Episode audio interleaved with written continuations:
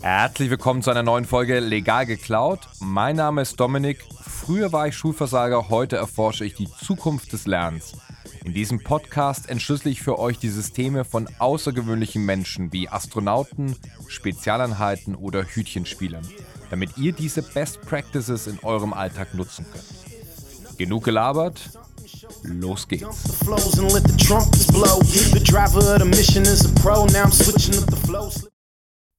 Heute ist das Thema Diversity Leben geklaut vom Autisten. Und ich habe mir darüber Gedanken gemacht, was aus dieser unfassbar inspirierenden Folge mit Benjamin Heiland das Thema ist, das ich heute legal klauen möchte. Und was sich für mich allerdings wie ein roter Faden durchgezogen hat, ist das Thema Neurodiversität und sein Blick auf die Welt und auch sein Blick darauf, wie man Probleme löst alleine und aber auch vor allem im Team und welche Bereicherung das sein kann. Denn wir sind heute in einer Welt, die so komplex ist und so schnell und so anders wird, dass es sehr, sehr viele Probleme gibt, die wir vor allem in Teams lösen müssen und wo eine gute Herangehensweise elementar ist. Und darum soll es nämlich heute gehen. Ich werde euch zwei Methoden vorstellen, auf Basis dessen, was wir von Benjamin auch erfahren haben, wie ihr Probleme alleine oder im Team bestmöglich lösen könnt. Und da vielleicht am Anfang noch mal ein kurzer Insight, so ein bisschen behind the scenes zu der Podcast-Folge, die ich mit Benjamin aufgenommen hatte. Und zwar sind wir mit dem Interview fertig gewesen, die Stunde war vorbei und dann haben wir uns in Sendcaster, das ist das Tool, das ich nutze, um diesen Podcast aufzuzeichnen, ähm, haben uns das angeschaut, ob alles korrekt aufgenommen wurde und es gab einen globalen Serverfehler. Das hieß erstmal, das Interview war weg. Sowohl Benjamins Spur als auch meine Soundspur waren komplett weg. Sound und Video. Und ihr könnt euch vielleicht vorstellen, in dem Moment, welche Panik ich empfunden habe, dass diese Spur weg war und dieses rare Interview, auch Benjamin, der jetzt die Interviewsituation verständlicherweise nicht so gewohnt ist, dazu zu bekommen, so offen und so ehrlich über seine innere Welt auch zu sprechen, das zu wiederholen, war für mich völlig undenkbar. Also ich war wirklich am Boden zerstört in dem Moment. Und Benjamin hat mich da wirklich aufgefangen. Und zwar hat er angefangen, sich die Website von Zencaster zu schnappen und hat die zerlegt. Also der ist im Hintergrund, hat sich das angeschaut, ähm, wie ist sie aufgebaut, wie werden diese Dateien abgespeichert, wo werden die lokal zwischengespeichert, was davon ist verschlüsselt, was ist nicht verschlüsselt. Und es war wirklich unglaublich, ihn dabei zu sehen, mit welcher Ruhe, Souveränität und vor allem auch Geschwindigkeit er sich an dieses Problem gemacht hat.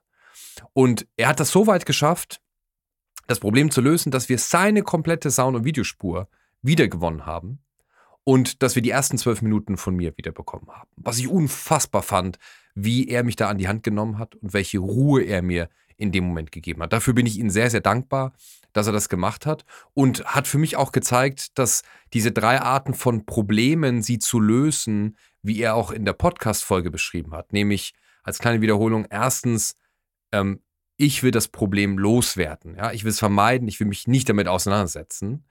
Zweitens, ich will das Problem lösen. Und drittens, ich will derjenige sein, der es löst. Und darüber hat er ja gesprochen, über diese drei Herangehensweisen, die es in Firmen gibt. Und er hätte ja ein leichtes machen können und sagen können, du, hey, ich habe dir schon meine Zeit gegeben, ich habe dir das Interview gegeben, meine Insights. Sorry, da bin ich raus, ja. Dafür bist du oder wer auch immer verantwortlich. Und ähm, er hätte sich natürlich auch in den Vordergrund drängen können und sagen müssen, okay, pass mal auf, ich mache das jetzt und jetzt, ne, lass mich mal in Ruhe und so weiter. Sondern ihm war es einfach nur wichtig, ein Problem zu lösen und mir in dem Moment zu helfen. Und ich finde, das hat extrem bewiesen, dass er nicht nur darüber redet, sondern dass ihm das wirklich am Herzen liegt. Und ich habe das eingangs schon gesagt, dass wir heute in der Situation sind, dass viele Probleme sich eigentlich nicht mehr alleine lösen lassen, dass wir mit anderen zusammenarbeiten müssen, dass wir verschiedene Fähigkeiten, verschiedene Sichtweisen brauchen auf Themen, die ganz wichtig sind und nicht nur in der Produktentwicklung. Und er hatte darüber ja gesprochen, dass er in der Küche, als er seine Kochausbildung gemacht hat, für sich auf ein Blatt Papier runtergeschrieben hat, wie die Hierarchie funktioniert und wem er auszuweichen hat, wo er Status beweisen muss, was ein guter ähm, Punkt ist an der Küche. Ja? Nicht zu weit oben, weil da wird immer dran gezogen, nicht zu weit unten, weil da wird zu viel getreten und hat es für sich optimiert. Und das fand ich so unfassbar inspirierend, weil mich das an eine Methodik erinnert, die wir in unserem Innovations- und Projektmanagement-Game haben. Und die nennt sich Relationship Map. Und Relationship Map ist die Idee, das Konstrukt, in dem ich mich bewege, die Organisation, die Abteilung, das Konglomerat, in dem ich bin, die visuell zu machen und mein Handeln danach auch mir immer wieder bewusst zu machen. Weil oft hat man auch gewisse Stakeholder oder entscheidende Rollen nicht so auf dem Schirm, wie man das bräuchte, um gewisse Probleme oder Projekte zu lösen, die letztendlich einen beschäftigen. Ich will ein Beispiel dafür geben. Wir haben im zweiten Jahr der Punk haben wir einen sehr großen Kunden gepitcht. Das war damals unser erster DAX-Kunde. Und wir waren mega happy, dass uns das gelungen ist. Wir haben den gepitcht. Es ging um einen sehr großen Auftrag und wir waren total happy. Es ist uns gelungen und wir haben sehr schnell Rückmeldungen bekommen. Ey, wir wollen das mit euch machen. Ihr habt uns total überzeugt mit der Lösung. Wir brauchen das. Und wir waren uns alle einig und wir haben die Rechnung gestellt und die Rechnung wurde überwiesen. Und wir waren extrem excited. Wir waren mega happy. Ja, one in a million für ein junges Startup. Und zwei Wochen vor Projektbeginn bekomme ich einen Anruf und es heißt in dem Anruf, Dominik, wir haben ein großes Problem. Der Betriebsrat hat nicht zugestimmt.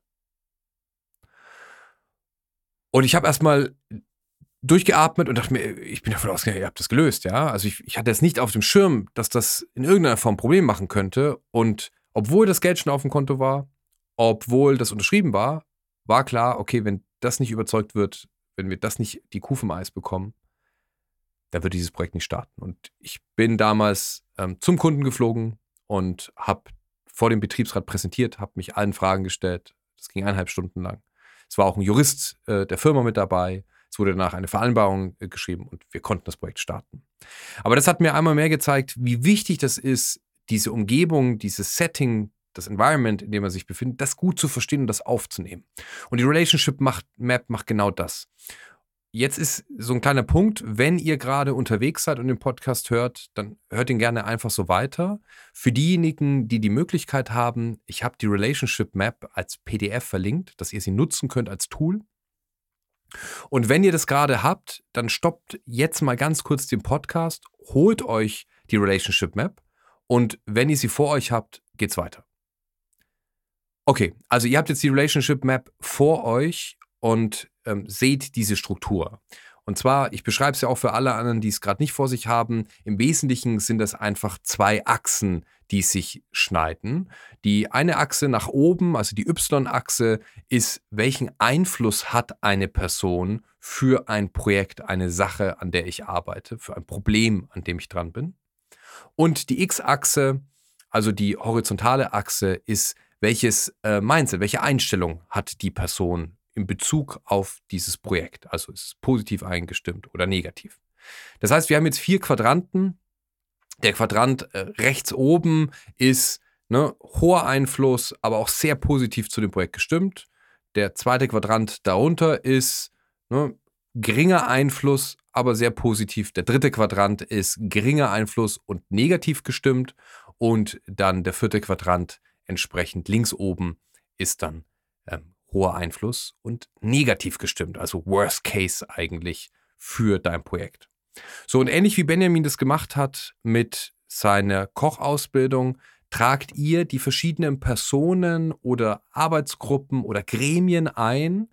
Ähm, das ist der erste Schritt in der Relationship Map, die zu positionieren an dem jeweiligen Punkt. Und da kann es sein, dass ihr antizipieren müsst. Ja, also ähm, vielleicht bin ich mir nicht hundertprozentig sicher, ob die jetzt dem positiv oder negativ gestimmt sind. Dann bleiben sie im Zweifel neutral oder ich antizipiere, dass ich glaube, okay, ähm, die werden es schon ganz gut finden, weil sie zum Beispiel Budget ausgegeben haben.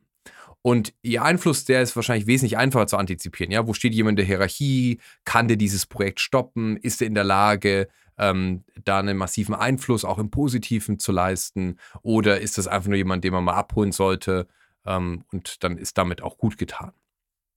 So, und jetzt geht es darum, diese Person nicht einfach nur als Namen reinzuschreiben, sondern das Ganze in Kreise zu machen. Ja? Also das heißt, ihr an dem Punkt, wo ihr die jeweilige Person hinzufügt, schreibt nicht einfach den Namen hin, sondern ihr zeichnet einen Kreis und der ist relativ. Das heißt, je größer dieser Kreis ist, desto mehr Zeit investiert ähm, die jeweilige Person oder das Gremium für dieses Projekt. Ja? Also sehr großer Kreis, sehr viel Zeit, sehr kleiner Kreis, ab und zu mal abgestimmt, ja, wie bei einem Betriebsrat beispielsweise. So, und jetzt kommt das wirklich Spannende und das macht dieses Verständnis aus. Jetzt könnt ihr euch zwei Farben schnappen, zum Beispiel Rot und Grün, und zeichnet zwischen diesen verschiedenen Personen Linien in Rot oder Grün, ob die zwischeneinander sich gut verstehen oder nicht gut verstehen, wenn die in irgendeiner Form innerhalb dieses Konstrukts miteinander zu tun haben und zeichnet es ein. Ja? Ihr sagt zum Beispiel, okay, der Betriebsrat und der Senior Vice President, die stehen in schlechten Austausch miteinander. Die mögen sich nicht, die sind schon bei anderen Projekten aneinander geraten. Also eine rote Linie zwischen die beiden. Und das Projektteam und ähm, der Senior Vice President verstehen sich aber verdammt gut, weil er das eigentlich initiiert hat. Also grüne Linie dazwischen. Ja, also so vernetzt ihr alle diese Personen, die in der Relationship Map stehen, miteinander um ein Gefühl für dieses, ähm, sag ich mal, Gewebe zu bekommen, das in diesem Projekt und diesem Problem vorherrscht. Und das mag sich jetzt trivial anhören, kostet ja auch nicht so wahnsinnig viel Zeit, das zu tun. Aber sich das visuell zu machen und immer mal wieder im Projekt darauf zu schauen, gegebenenfalls auch zu updaten, ist unfassbar in der Problemlösungskompetenz und in dem, wie man an sowas letztendlich rangeht. Weil wenn man sich das sieht und sich dessen bewusst macht, dann vergisst man keine Person. Dann kann man sich überlegen, okay, wer ist da drin und der hat einen guten Draht zu jemand anderes. Wen kann ich da vielleicht auch mal einsetzen, dass es einen Schubser gibt, dass es einen gewissen Impuls in die richtige Richtung auch mal geben kann und das zu nutzen und das zu verstehen und in diesem Gefüge auch zu agieren und das nicht nur so als Gefühl irgendwie im Kopf oder im Bauch zu haben, sondern dass sich das visuell zu machen, ist eine sehr systematische Herangehensweise, die übrigens, und das sei hier nur am Rand erwähnt, auch die ganz großen Beratungen auf Projekten machen, weil die verstehen, welche Wichtigkeit so eine Relationship Map hat. Also mich hat das total begeistert, dass Benjamin da auf dieselbe Lösung gekommen ist wie wir bei der Punk. Wir haben dieses Tool eben auch entwickelt vor ein paar Jahren, nutzen das sowohl bei unseren Klienten als auch den Teilnehmern, denen wir das beibringen. Und ähm, umso mehr hat mich das gefreut, dass er da eine ähnliche Herangehensweise für sich gefunden hat. Jetzt haben wir gerade auch schon über das Thema große Beratungen gesprochen und manchmal ist es ja auch so die Situation, es gibt dann einfach auch Tasks oder Probleme, die muss ich auch selber lösen. Da mache ich mich dann selber an dieses Thema ran. Die habe ich jetzt gerade auf den Tisch bekommen. Ja, beispielsweise, ähm, es gibt irgendwie ein Software-Update und ich komme mit den Sachen nicht mehr zurecht. Oder ich soll jetzt plötzlich einen Kampagnentrailer mal erstellen ähm, für eine gewisse Sache. Und da gibt es von einem ehemaligen McKinsey-Partner ein Prinzip, das heißt Bold, B-O-L-T, Bold-Prinzip. Und dieses Bold-Prinzip ist eine Vier-Schritte-Systematik, mit der man jede Art von Problem lösen kann. Ja, ob digital oder analog, spielt keine Rolle. Und ich möchte jetzt ähm, im nächsten Teil dieses Bold-Prinzip vorstellen als Systematik, wie man eben solche Probleme systematisch löst.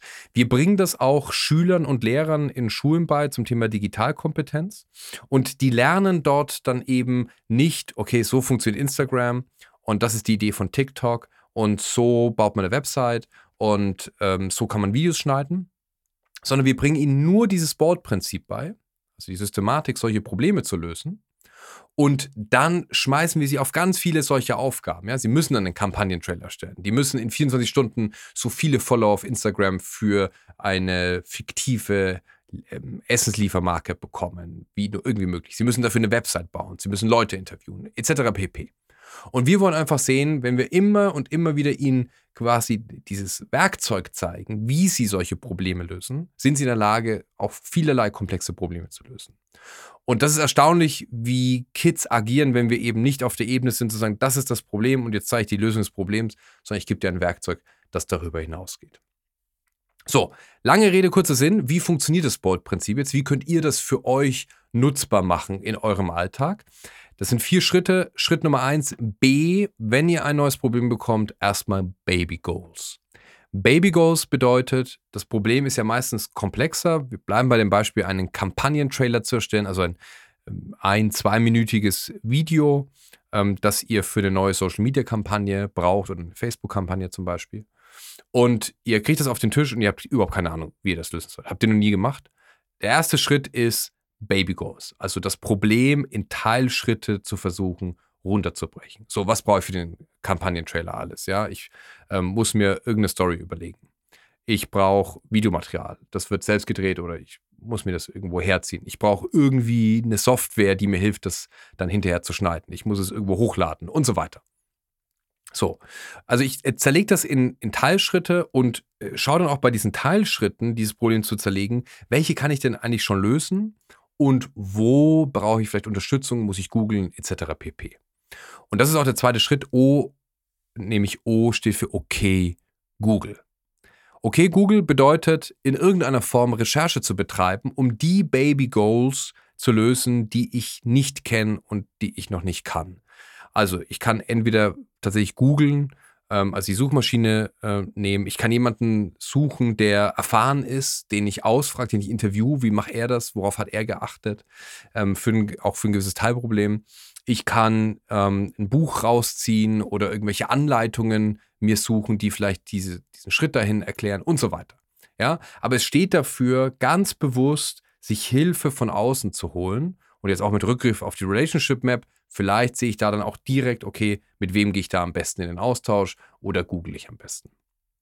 So, dann kommt L, das steht für Let's Do It. Also sich ein Babygoat zu schnappen, ja, im Zweifel dafür zu recherchieren und das dann auch zu lösen. Und wenn dieser Teilschritt geschafft ist, dann kommt T, das ist Tell Me, nämlich sich Feedback einzuholen. Ja, das bedeutet, ich habe das jetzt gemacht, ich habe den ersten Schritt gelöst, ich zeige das gleich jemandem, hole mir sofort Feedback, hey, das wäre die Storyline, das ist die Idee, ich würde es mit dem Videoschnitt-Tool machen, was hältst du davon? Ähm, das ist das Stockmaterial, das ich dafür gefunden habe. Äh, das wären Sounds, die, die ich gut finde, die ich jetzt zusammen habe. Schau, das ist die erste Schnittvariante. Also fast schon ein agiler Ansatz in sich, ja. Und das ist die Idee von Bold, ja, Baby Goes, okay Google, let's do it, tell me. Ja, diese vier Schritte Systematik, mit der ihr jede Art von Problem lösen könnt. Das heißt, wenn wir zum Anfang zurückkommen, ne, es gibt drei Arten, Probleme zu lösen. Ich will das Problem loswerden. Das ist, wie Benjamin sagt, das Zeichen für Überforderung. Da kann es extrem helfen, mit Bold anzufangen, mit den Baby Goals und zu sagen, okay, wie schlimm ist denn das Problem? Was müssen wir denn tatsächlich tun? Was ist dafür notwendig? Und plötzlich sieht es dann gar nicht mehr so schlimm aus. Ja, und dieses, ich will derjenige sei es löst, ist ja okay und das ist ja auch eine gute Ambition, das grundsätzlich zu haben. Aber vielleicht merke ich in dem Schritt mit OK Google, hey, Blick auf die Relationship Map, wen sollte ich vielleicht dazu befragen? Wer kann mir nochmal helfen? Wer gibt mir an der einen oder anderen Stelle Hilfestellung? Was delegiere ich vielleicht auch ähm, an der anderen? Und habe dann damit für mich so eine Systematik gefunden. So, jetzt vielleicht abschließend für diese Folge heute ähm, möchte ich noch ein Statement loswerden. Diese Folge ging ja um Diversity und ich habe mir bewusst einen Autisten ausgesucht, weil ich finde, dass das Thema Neurodiversität viel zu wenig Ansprache findet auf Social Media. Also auch das Thema äh, Introversion oder Extroversion ist ja auch eine Form äh, von Diversity. Ja? Beispielsweise, dass man lange Zeit dachte, dass ähm, introvertierte Menschen schlechte Führungskräfte wären. Statistiken zeigen aber, für ähm, sehr viele Setups sind sie tatsächlich die besseren. Ich will damit jetzt keine neue Folge aufmachen. Ich will damit nur sagen, schärft euren Blick für das Thema Diversity. Diversity ist nicht immer nur das Offensichtliche, das Geschlecht, die Ethnie, wo jemand herkommt, sondern das hat im wahrsten Sinne des Wortes sehr viele Gesichter. Und auch wenn das vielleicht nicht so eine populäre Meinung ist und so viele Likes auf den Social-Media-Kanälen bekommt, wenn man immer die Offensichtlichkeiten rausstellt, ist es, glaube ich, gerade bei Diversity ganz wichtig, genau hinzuschauen und vielleicht auch mal die ein oder andere Ecke nochmal anders drüber nachzudenken. In diesem Sinne, viel Erfolg beim Lösen eurer Probleme mit der Relationship Map oder mit dem Bolt-Prinzip und bis zum nächsten Mal.